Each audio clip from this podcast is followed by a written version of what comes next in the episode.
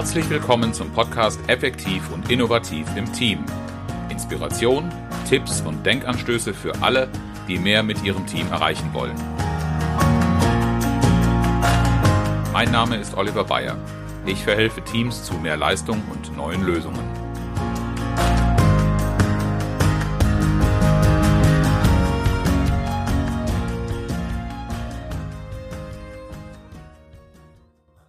Heute zu Gast bei mir im Podcast Andreas Schmid.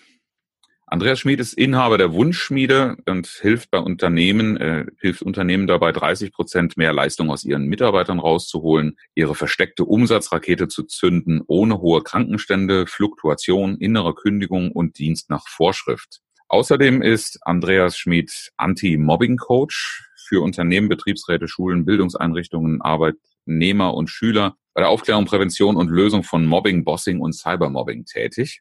Ähm, Andreas und ich sind uns bei den sozialen Medien einige Male über den Weg gelaufen, haben festgestellt, dass wir thematisch immer wieder Berührungspunkte hatten. Und deshalb war es für mich höchste Zeit, Andreas mal zu mir ins Interview einzuladen und freue mich sehr, äh, dass du heute dabei bist. Hallo Andreas. Ja, hallo Oliver. Ich freue mich auch dabei zu sein. Danke schon mal für die Vorstellung. Da habe ich gar nicht viel zu ergänzen.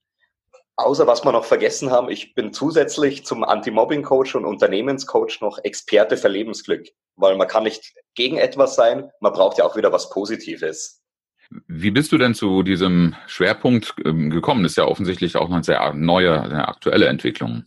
Genau, also ich habe 2006 eine Trainerausbildung gemacht bei meinem ersten Arbeitgeber in-house, habe dann nebenberuflich immer wieder Seminare, Workshops gemacht und habe da so meine Leidenschaft für Coaching, Fortbildung, Weiterbildung erfahren und kennenlernen dürfen.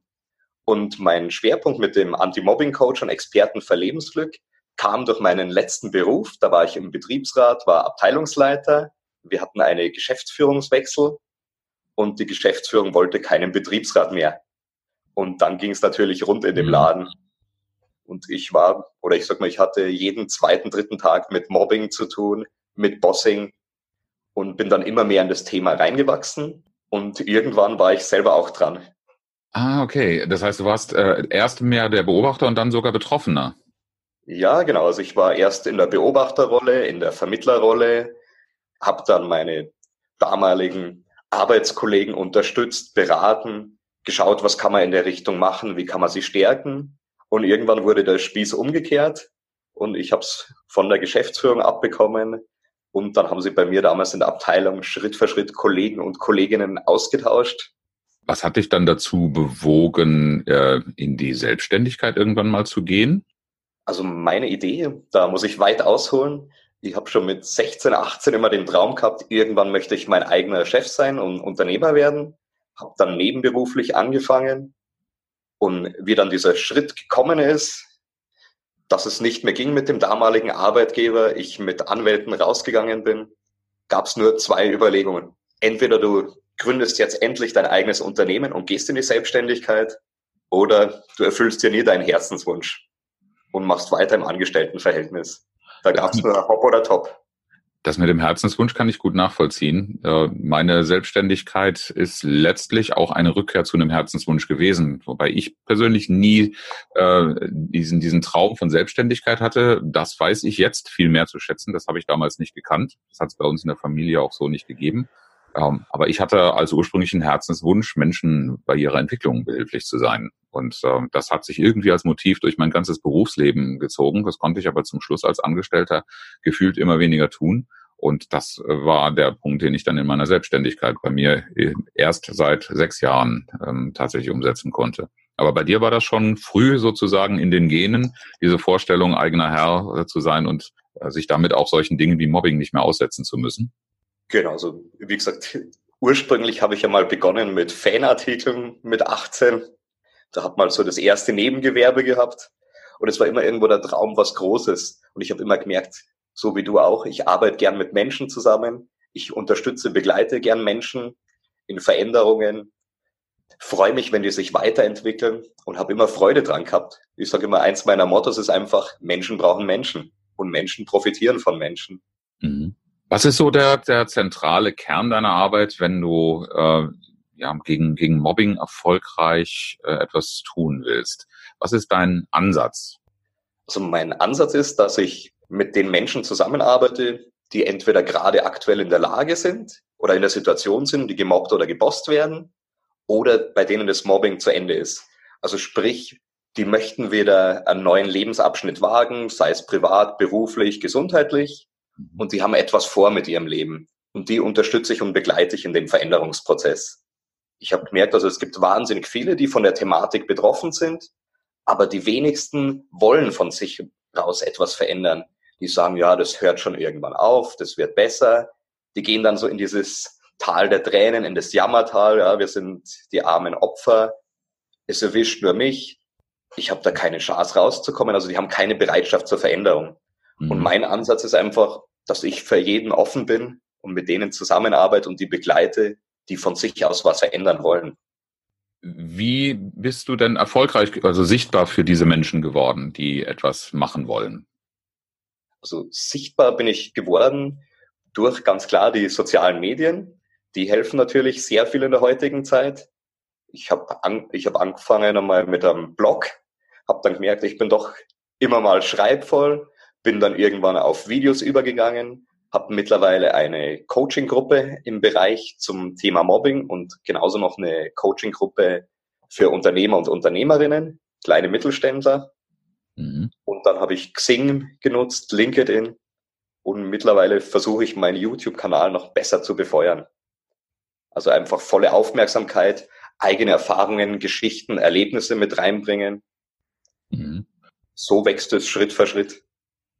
Wenn wir jetzt mal in Richtung meiner Zuhörer denken, was könntest du so als einen äh, schnellen Tipp oder als einen, einen, einen guten Anfang in, äh, in einen Prozess zu kommen, wie ich etwas als Betroffener tun kann oder auch wenn ich das beobachte. Was ist ein erster Schritt, den ich tun sollte, um aus so einer Situation herauszukommen? Äh, beziehungsweise etwas dagegen tun zu können, selber diese Haltung zu verlassen, die du gerade so beschrieben hast, der Resignation. Was, wo, wo setze ich da an? Wo fange ich an? Also ich sag, da fallen mir jetzt spontan drei Sachen ein erst einmal eine Person des Vertrauens aufsuchen. Das kann der Partner, die Partnerin sein, das kann ein Kollege sein, das kann ein Mitschüler sein. Ganz egal, aber erst einmal demjenigen mitteilen, hey, mir geht's gerade so, ich habe gerade das erlebt. Und einfach mal so das Herz ausschütten. Mhm. Der zweite Tipp, der mir dann einfällt, ist einfach zu schauen, hey, wo will ich hin? Wie soll denn mein Leben wieder ausschauen? Wie ist mein Idealzustand? Was habe ich vor? Wie ist meine Vision? Und der dritte Schritt ist dann zu schauen, was, was kann ich dagegen machen? Kann ich es alleine bewältigen oder benötige ich gegebenenfalls Unterstützung? Das wären so die ersten drei Sachen, die mir einfallen. Und dann baut man darauf auf. Also der erste, erste Schritt ist tatsächlich mal äh, sich selbst gegenüber und jemandem, also des eigenen Vertrauensfarbe zu bekennen und anzuerkennen, da ist ein Problem und ähm, das wird nicht von selbst verschwinden. Habe ich dich da richtig ja. verstanden? Ja, ja, ganz genau, Oliver. Mhm. Sehr spannend, ja. Ähm, das ist ja genau so dieser entscheidende Moment, den ich ganz oft beobachte, den Menschen vielleicht nicht bereit sind zu tun oder vielleicht auch den Blick dafür nicht klar haben. Äh, einmal mehr eben so wichtig, dass man in sozialen Beziehungen ähm, aufgefangen wird. Ähm, das, eine ähnliche Problematik haben wir ja auch bei Burnout, bei, bei allen Kommunikationsthemen. Ne? Der erste Schritt ist immer so das Bewusstwerden und sich öffnen. Genau. Und das fällt leider ganz, ganz vielen Menschen schwer. Oder man möchte es sich nicht eingestehen. Es passt gerade was nicht. Ich komme da allein nicht weiter. Und dann wurschtelt man lieber rum und denkt sich, ah ja, das passt schon, das wird schon besser werden. Und ja. ich sage immer, meistens verschlechtert sich's. Das ist so schade, weil es geht einfach so wertvolle Lebenszeit drauf auch nach meiner Erfahrung ganz, ganz viel wertvolle Energie. Ähm, das oh, Thema, ja. was, was du ja auch in Bezug auf Unternehmen hast, und ähm, da kommen wir dann auch in den Brückenschlag zu äh, dem Thema meines Podcasts, wenn es um äh, darum geht, eine Leistung gemeinsam in einem Team oder durch eine gute Zusammenarbeit zu erzeugen, dann ist ja genau das äh, eigentlich das, das Schloss davor, wenn ich das äh, nicht, nicht beseitige, wenn ich dieses Schloss nicht öffne, dann komme ich ja nie da rein, äh, solche Energien zu entfalten. Die werden ja im Zweifelsfall vorher verschwendet. Die brauche ich, um mich zu schützen, wenn ich überhaupt noch in der Lage bin, mich ausreichend zu schützen. Und insofern lohnt es ähm, ja sehr, diese, diese großen Hindernisse aus dem Weg zu räumen und äh, dann im nächsten Schritt sich da Gedanken zu machen, wie können wir dann die Energie, die in sowas reinfließt, jetzt positiv nutzen und für tolle Ergebnisse. Ist das auch dein Ansatz, wenn du sagst, dass du 30 Prozent mehr Leistung ähm, rausholen willst für Unternehmen? Ja, das ist ganz genau mein Ansatz. Zuerst muss ich einmal meine Mitarbeiter ins Boot holen, ins Team, sie zusammenschweißen als Einheit, als Menschen. Und es geht einfach primär durch gegenseitigen Respekt. Dann habe ich die Aufgabe, meinen Mitarbeitern Vertrauen zu schenken, sie fördern und zu fordern, weiterzuentwickeln, schauen, wie geht man miteinander um, was benötigen wir da. Du hast gerade einen, einen Begriff, mit dem ich sehr viel und sehr gerne arbeite, benutzt. Das ist das Thema Vertrauen, Vertrauen schenken. Mach doch mal einen Elevator-Pitch für einen Unternehmer. Warum sollte er das tun? Letztendlich als Unternehmer ist zum einen Zeit kostbar. Ich hänge oft 24 Stunden drin, kann nicht abschalten, denke, ich muss alles alleine machen. Wenn ich meinen Mitarbeitern Verantwortung und Vertrauen gebe, ihnen sage, hey, das ist dein Aufgabenbereich, fühl dich frei, entwickel. Ich bin, ich bin da offen für irgendwas Neues, spare ich mir Zeit und Energie, Gebt dem Mitarbeiter das Vertrauen und die Verantwortung. Er oder sie kann sich weiterentwickeln, bringt sich ein in die Firma und fühlt sich wertvoll. Das ist einfach Win-Win für beide Seiten. Ich habe in der Vergangenheit mehrheitlich mit Unternehmen zu tun gehabt, die ähm, auf diese Dinge, die du jetzt gerade ansprichst, reagiert haben, als seien sie in einer unverständlichen Fremdsprache gesagt worden.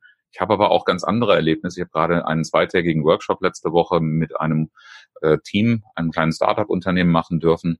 Und die haben schon in der Abfrage am Anfang, was ist für euch wichtig, ähm, worum sollte es hier gehen, miteinander adressiert und zwar nicht nur aus dem Team, sondern auch aus der Führungsebene heraus, ähm, dass sie Vertrauen aufbauen wollen. Und das fand ich ein wunderbares Signal. Ich habe selten so produktiv dann auch miteinander arbeiten können, dass, dass die äh, Teammitglieder und die Gruppen, die Teilnehmer so offen dafür waren, mal über ihre Verhaltensmuster nachzudenken und darüber auch zu sprechen das Feedback am Schluss hat also auch nochmal ganz, ganz kraftvoll hervorgehoben, dass die persönlichen Gespräche, die da sich darum drehten, einander besser kennenzulernen und eben dieses Vertrauen besser ähm, auch, auch installieren zu können und als produktiven Faktor nutzen zu können, ähm, wie gut das getan hat, das tun zu können, ähm, weil man erst dann auf diese Grundlage kommt zu sagen, wir haben ja große Probleme äh, oder Herausforderungen, je nachdem, welchen Begriff man dann lieber mag, äh, zu bewältigen. Und das wird uns viel, viel besser gelingen, wenn wir uns gut miteinander kombinieren und unsere Unterschiedlichkeit akzeptieren lernen und äh, da gut aufeinander einzugehen. Ähm, ja, aber das, das ist so wertvoll. Zum einen sage ich, freue ich mich, dass es immer noch solche Unternehmen gibt. Geile Geschichte, auf was du berichtest. Ich sage immer, Probleme hört sich oft zu negativ an. Ich sage Herausforderungen. Da hat man schon was Positives. Da geht es schon wieder in eine ganz andere Richtung. Das ist schön, wenn man äh, andere damit anstecken kann. Meine Erfahrung ist aber auch, dass unsere ganze Werbesprache heute mit so vielen positiven Begriffen getränkt ist, dass diejenigen, die erstmal ein ausgeprägtes Problemgefühl haben, ähm, sich gar nicht verstanden und mitgenommen fühlen, wenn man gleich mit Herausforderungen anfängt. Und deshalb finde ich das gut, äh, und das hat diese Gruppe sehr, sehr gut verstanden, ähm, beide Begriffe zu erlauben, aber natürlich nicht das Problemding dann zu nehmen und zu sagen, jetzt igel ich mich ein, das ist die Rechtfertigung für mich, mich eben nicht den anderen zu öffnen, sondern einfach auch zu erkennen, ja, ja, Vertrauensaufbau, das hat auch was mit Vorschuss zu tun. Ich muss mich dann auch mal trauen, mich dem Problem zu öffnen. Auch das hatte die Gruppe am Anfang so miteinander äh, einerseits gefordert als Erwartung an die anderen aber auch ähm, bei der Frage, was bist du als Beitrag äh, bereit zu leisten, damit das hier ein Erfolg wird, auch von sich aus dieses Thema Offenheit ähm, ja zu liefern, zu bringen. Und das war schön zu sehen, dass das nicht eine hohle Phrase geblieben ist, sondern dass diese Gruppe das für sich ernst genommen hat äh, und sehr, sehr gut umgesetzt. Also wir sind da trotzdem wirklich, da, waren Probleme, gar keine Frage. Ähm, und äh, man kann das in Herausforderungen ummünzen, sobald man für sich begriffen hat, es gibt auch einen Weg, wie wir das anpacken können, um es nach vorne zu bringen, um es zu lösen. Ähm, und nicht, äh, das ist nicht dazu geeignet, mich ins Boxhorn zu jagen. Aber diese Dynamik, ähm, das, gelingt mir nicht immer so gut, wie es in diesem Workshop gewesen ist. Man kommt immer irgendwie auf diesen Weg, aber bei denen ist das so schön gewesen zu sehen, wie, wie diese Energie da zu arbeiten begonnen hat. Aber da ist halt auch die Bereitschaft da gewesen. Also das höre ich einfach raus oder das spüre ich auch aus unserem Gespräch, wie du das rüberbringst, wo, wo ich einfach nur sagen kann, genial und wertvoll. Und die wissen ja, da hakt's in dem Punkt, in dem Bereich und da wollen wir hin. Und das ist das Schöne. Und wenn du da eine Offenheit hast, dann lässt sich ganz viel bewegen es ist eigentlich wie mit dem ersten Schritt auch aus dem Mobbing heraus, den du beschrieben hast. Ne? Das ist, es braucht eine Bereitschaft, sich zu öffnen und die setzt am Anfang auch mal so den Mut voraus, sich ähm, ja auch mal angreifbar zu machen und mal zu sagen, ja, ich habe hier ein Problem, ähm, sich selbst gegenüber wie auch anderen gegenüber. Weiß nicht, was du so als Praxis hast, aber wenn, wenn, wenn wir Mobbing-Szenarien anschauen, ist das, glaube ich, oft ein sehr großer Schritt, den wir da tun müssen. Ne? Im Mobbing-Bereich ja, aber ich habe oder ich vertrete, ich kann schon fast sagen, eins zu eins den gleichen Ansatz. Mhm. Also von mir selbst ausgehend und auch in der Zusammenarbeit, egal mit wem ich zusammenarbeite. Klar, es ist eine gewisse Größe, erst einmal auch einzugestehen. Da passt was nicht, da läuft was nicht richtig. Mhm. Aber wer das kann und wer sich dazu traut, das ist für mich wahre Größe und Stärke. Und dann passiert auch was in Richtung Veränderung. Und da ziehe ich vor jedem den Hut, der dazu bereit ist wenn das gut moderiert, gut begleitet oder gut geführt ist, ähm, ist meine Erfahrung, dass dieser Schritt, wo Mut gezeigt wird, auch belohnt wird, anerkannt wird. Und auch das kann ja ein ganz, ganz kraftvoller Start für eine gute Teamzusammenarbeit sein. Es ist natürlich noch nicht alles, dann muss dann anschließend schon noch über viel geredet werden. Und man darf auch immer gut aufpassen, dass nicht irgendwie so ein so Rückrutschen in diese alte Spur, ähm, die dieses Problemsituation herbeigeführt hat, passiert, sondern das, was man da Neues begonnen hat, dass das auch gut verteidigt wird und dass man da dran bleibt. Äh, und das ist für mich dann auch immer so die Aufgabe. Ähm, in, in einem Workshop können wir ja in unserer Funktion als Moderatoren äh, da auch noch Einfluss nehmen. Aber irgendwann darfst du deine Schäfchen ja auch in den Alltag entlassen und dann muss dafür gesorgt sein, dass die Aufmerksamkeit darauf ist, dass, äh, dass das geschützt wird und dass, dass das so weit geachtet wird, dass man es gut weiterentwickeln kann. Das finde ich dann auch immer eine starke Herausforderung. Deshalb bin ich ganz froh, wenn ein Team für sich begreift, dass es nicht immer nur einen Kick-Off-Workshop geben muss, sondern dass da ein Prozess installiert werden muss, der im Zweifel auch bedeutet, dass man sich öfter mal wieder sieht und immer mal wieder nachhält.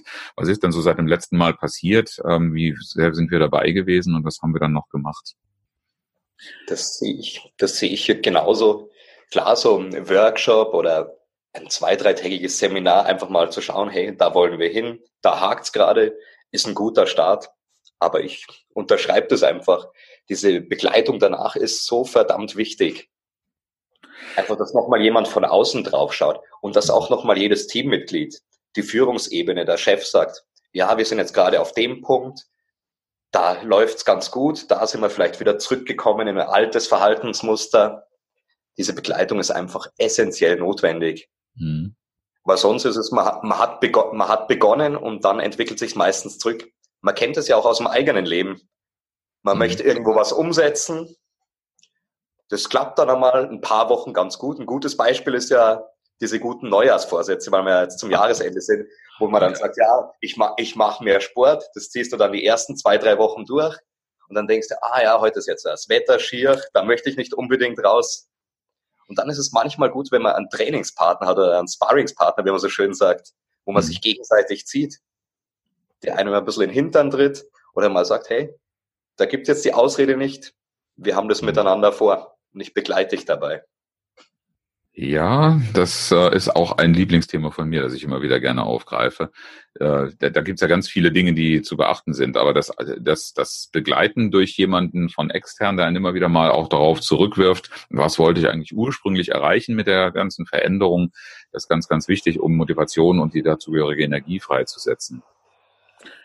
Jetzt hast du ja auch eine umfangreiche betriebliche Vergangenheit als Erfahrungsschatz aufzuweisen. Und ähm, wir haben jetzt über eine ganze Menge von Problemszenarien gesprochen. Ich mag immer ganz gerne auch mal den Blick darauf werfen, wie ist das eigentlich, wenn es gut läuft? Und finde dazu immer am schönsten, wenn man mal so in seinem eigenen Erfahrungsschatz kramen kann. Äh, was, was ist denn dein schönstes Teamerlebnis in einem Team, mit dem oder in dem du arbeiten und wirken durftest? Also mein schönstes Teamerlebnis war bei meinem allerersten Arbeitgeber als Berufsanfänger. Das war, also ich war, ich war das jüngste Teammitglied von, wir waren glaube ich acht oder zehn Mitarbeiter, Mitarbeiterinnen. Und ich bin da reinkommen, habe einen alten Chef gehabt und er hat gesagt, Das Wichtigste ist mal der gegenseitige Respekt. Ihr müsst keine Freunde werden. Darauf kommt es nicht an. Geht mit Respekt miteinander um und seid füreinander da. Es kann jeder die Freiheiten haben, was er will und was er braucht. Und da ist so wahnsinnig aufeinander geschaut worden, da ist auch nachgefragt worden, hey, brauchst du da Unterstützung? Oder die Teammitglieder haben einfach auch gesehen, hey, da ist ein Bedarf. Das war schon so dieses Gespür da. Und man hat dann auch gemerkt, ja, wenn einer nicht so gut beieinander war, dann ist jemand hingegangen, hat dem Arbeit mit abgenommen. Bei mir war das so, ich bin in meinem Hobby oder Freizeit leidenschaftlicher Fußballfan. Da war das dann okay, wenn ich einmal zum Fußball wollte, unter der Woche oder früher gehen musste, dass ich früher gehen durfte. Genauso bin ich dann länger geblieben, wenn ein Kollege oder eine Kollegin irgendwo privat was vorhatte. Also das war einfach so ein tolles Ding, Hand in Hand. Mhm. Da durfte jeder quasi Mensch sein ne? und hat trotzdem, ist trotzdem bei seinem Beitrag geblieben und hat den halt so gebracht, wie es für ihn am besten passte. Ne? Ja, du, es, du sagst es, es durfte jeder Mensch sein. Mhm. Und das war so grundverschieden, die Leute, wo man sagt, also im Normalfall wenn man von außen draufschauen würde, könnte das oder dürfte das ja gar nicht funktionieren. Die Charaktere waren so unterschiedlich, aber es hat sich so genial ergänzt. Aber es ist natürlich auch von oben gut geführt und begleitet worden. Es war das Vertrauen da, man hat Verantwortung bekommen oder wahnsinnig viel Verantwortung. Mhm. Also ich habe in den jungen Jahren die meiste Verantwortung, die ich je damals im Angestelltenverhältnis hatte, bekommen. Das ist ja das Verrückte, was jemand, der dieses, äh, dieses Funktionieren noch nicht selber erlebt hat, äh, sich oft nicht vorstellen kann.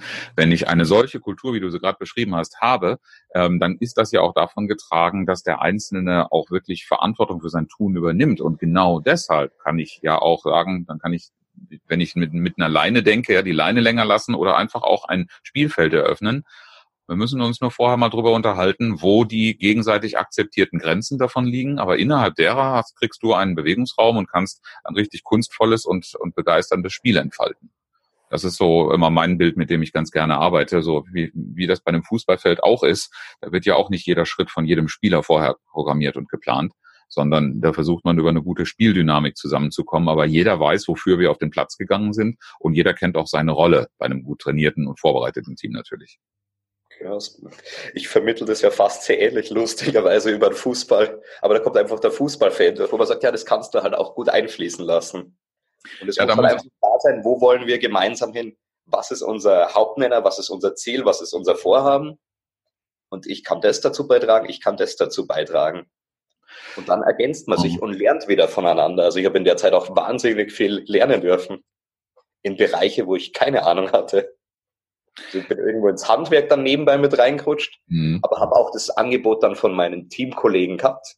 Wir hatten einen Schreiner, der gesagt so und wenn Zeit ist, dann kommst zu mir und ich bringe dir Sachen bei.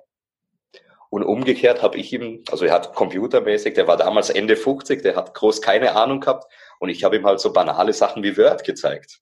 Mhm. Also wir haben uns halt auch alle ergänzt. Was nur dann funktioniert, wenn ich auch zugeben kann, dass ich von so etwas keinen blassen Schimmer habe äh, und gleichzeitig die Bereitschaft mitbringe, mich mit sowas zu beschäftigen, um auch wiederum einen besseren Beitrag zu leisten, um auch zu zeigen, ich bin auch dabei, möchte mich gerne entwickeln, möchte mich gerne verbessern, damit auch mein Beitrag besser wird äh, im Team. Ähm, das sind ja dann auch aus verantwortlicher Position wieder die Züge, die ich sehen will, wenn ich jemand anderem mehr Verantwortung einräume, um zu sehen, was macht denn derjenige daraus. Also auch aus Führungsperspektive für mich sehr, sehr gut nachvollziehbar. Und es war von der Führung, ich habe da wahnsinnig viel gelernt Mhm. Ich hatte dann also den direkten Chef und da gab es noch den Big Boss.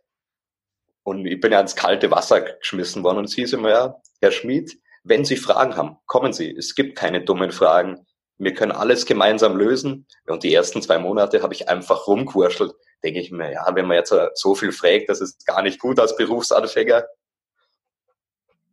Und dann habe ich schon irgendwann gespürt oder mir wurde es dann auch signalisiert. Ich hatte dann ein Gespräch mit den Vorgesetzten, wo es halt gesagt haben, ja, was sie vom, was sie, oder was ich verbessern sollte, ist einfach diese Offenheit, diese Bereitschaft, auch nachzufragen. Es ist nicht schlimm nachzufragen.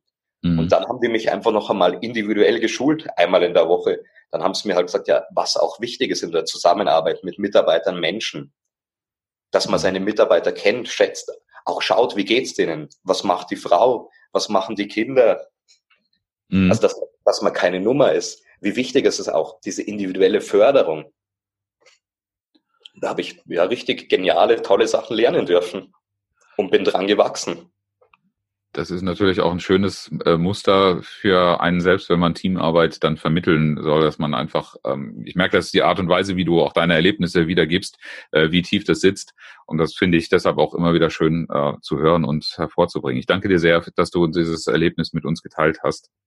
Ja, vielen Dank. Ja, kommen wir zu den Abschlussfragen. Mhm. Ähm, was ist dann dein wichtigster Tipp für Teamarbeit? Ja, wir hatten, wir hatten ja schon fast den wichtigsten Tipp. Habt Respekt voreinander, vertraut euch und tauscht euch gegenseitig aus. Es ist jeder anders, aber das bietet so viel tolle Chancen und Möglichkeiten. Und gemeinsam kannst du richtig geile Sachen kreieren und erschaffen. Und diese Chancen sollte man nutzen. Ja, dann äh, die nächste Frage wirst du möglicherweise genauso beantworten. Was wünschst, äh, wünschst du dir von dem Team, in dem oder mit dem du gerne arbeitest? Ich äh, wünsche mir einfach, Respekt hatte ich schon, ja. Vertrauen, Offenheit, Spaß, Spaß und Freude, Bereitschaft, sich einzubringen, neue Ideen reinzubringen und einfach, wie man so schön sagt, Rock'n'Roll, es ist alles möglich. Und man kann so viel mehr erreichen. Und es kann Spaß machen und es muss auch gar nicht unbedingt zeitaufwendig sein. Oh ja, das ist immer so der Glaubenssatz, äh, der auszuräumen ist. Diese ganzen Dinge rund um Vertrauen, die brauchen doch so viel Zeit. Ja, zum langfristigen, nachhaltigen Wachstum sehe ich das zwar auch, aber du kannst so wahnsinnig viel machen, was wirklich ganz, ganz schnell wirkt äh, und was deutlich zeigt, dass du bereit bist, zum Beispiel zu vertrauen. Ähm, danke auch für diesen Wunsch. Jetzt sind wir ja gerade, wenn dieser Podcast aufgenommen wird, in der Woche zwischen dem dritten und vierten Advent. Deshalb ist die nächste Frage vielleicht besonders spannend. Wenn du jetzt aktuell ein Buch verschenken könntest, oder vielleicht tust du es ja sogar aktuell, welches wäre das dann und warum? Also ich verschenke auch ein Buch. Das hat jetzt gar nichts mit meinem Beruf und allem zu tun. Ich habe vor ein paar Jahren ein äh, Fußballbuch gemacht mit einem Freund, ein über Fußballtätowierungen. Und das verschenke ich jetzt tatsächlich zweimal. Ähm, ist das, ist der persönliche Bezug zu dem Buch der Grund oder warum verschenkst du gerade dieses Buch? Ähm, das verschenke ich zum einen, weil es ein persönliches Geschenk ist und ich habe zwei, ich sag mal, eine gute Freundin, der weiß ich, der kann ich eine Freude damit machen. Die hat immer schon wieder gesagt, ja, das hat sie noch nie gesehen und sie möchte sich sie möchte sich unbedingt einmal kaufen. Habe ich gesagt, so, und jetzt ist an der Zeit, das bekommt sie zu Weihnachten. Und das andere bekommt ein Neffe von mir. Bleibt noch für mich die Abschlussfrage. Wie kann denn die äh, Community dieses Podcasts mit dir in Kontakt treten? Also entweder über meine Webseite, das wäre die www.wunschschmiede.com. Da findet man alle weiteren Daten. Oder man gibt einfach meinen Namen ein, Andreas Schmid, Wunschschmiede, dann findet man mich schon. Also es gibt die unterschiedlichsten Möglichkeiten. Soziale Medien hast du ja auch angesprochen. Ich persönlich ja. habe dich auf Facebook äh, mehrere Male gesehen. Da hast du ja auch eine, eine Unternehmensseite. Genau, Facebook, daher kennen wir uns. Sonst Xing und LinkedIn bin ich aktiv und habe auch fürs nächste Jahr vor, da noch aktiver zu werden. Ja, dann finde ich einfach meine Zielgruppe. Wir werden auch all diese Kontaktmöglichkeiten nochmal in den Shownotes äh, der Podcast-Folge ähm, hinterlegen so dass äh, der auch der Wunschweg selbst diejenigen, die ähm, nicht so gerne auf Facebook unterwegs sind, wissen, wie sie äh, auf kurzem Wege zu dir kommen und äh, Fragen oder auch äh, Informationen loswerden bzw. bekommen können. Andreas, ich danke dir sehr für dieses Interview, für dieses angenehme Gespräch und äh, freue mich schon auf zukünftige Kontakte und vielleicht auch mögliche Zusammenarbeiten. Danke dir soweit für heute. Ich sage auch vielen Dank, Oliver. War ein geniales Interview. Wir haben uns ja vorher schon ein bisschen ausgetauscht, weit vor dem Interview. Bin gespannt auf den Podcast und freue mich einfach, was die Zukunft bringt. Und wer weiß, ob wir nicht noch das ein oder andere Projekt starten werden in Zukunft. Könnte ich mir gut vorstellen. Ja, ich ebenso und würde mich sehr darauf freuen. Super, vielen Dank. Herzlichen Dank, dass Sie zugehört haben. Mein Name ist Oliver Bayer und ich freue mich, wenn Sie beim nächsten Mal wieder dabei sind, wenn es heißt Effektiv und innovativ im Team. Inspiration, Tipps und Denkanstöße für alle, die mehr mit ihrem Team erreichen wollen.